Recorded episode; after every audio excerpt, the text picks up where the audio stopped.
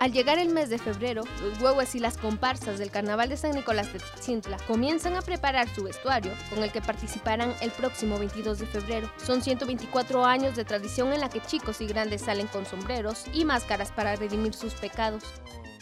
No llevamos una práctica así para, para los golpes, no.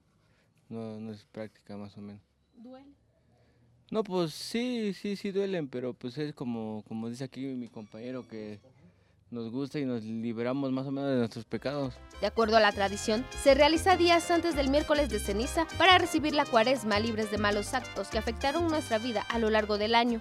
Religión católica, eh, el pueblo se prepara para recibir la cuaresma ya libre de pecados. Por eso es de ahí que sale lo que son los huevos, por eso es el golpeteo que ellos se dan con el chicote. La vestimenta de los huevos incluye un saco, pantalón, camisa, un sombrero o sorbete, el chicote y una máscara artesanal hecha de ixtle.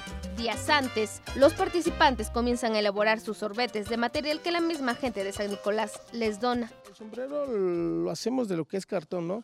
Por ejemplo, si ustedes se dan cuenta, eh, lleva cuatro vidrios que representan lo que son los cuatro puntos cardinales. Posteriormente le ponemos cuatro flores que para nosotros representan lo que son las cuatro estaciones del año. Aquí arriba le ponemos unos listoncitos o barbitas. Eh, estos tienen que ser 28, que representan lo que son los 28 días del mes de febrero. Todos los participantes buscan heredar esta tradición cultural y que las próximas generaciones preserven este espectáculo.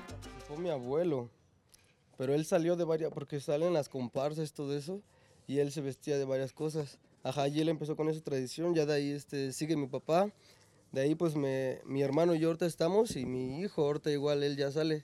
Tiene cuatro años, pero igual le gusta andar ahí. Serán las autoridades auxiliares quienes presenten el espectáculo ante el Consejo Nacional para la Cultura y las Artes con la Culta para que este tesoro emblemático de la ciudad de Tehuacán sea conocido en el estado de Puebla y que de esta manera este festival pueda tener mayor recurso económico.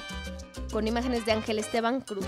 Para Mega Noticias, Sadie Sánchez.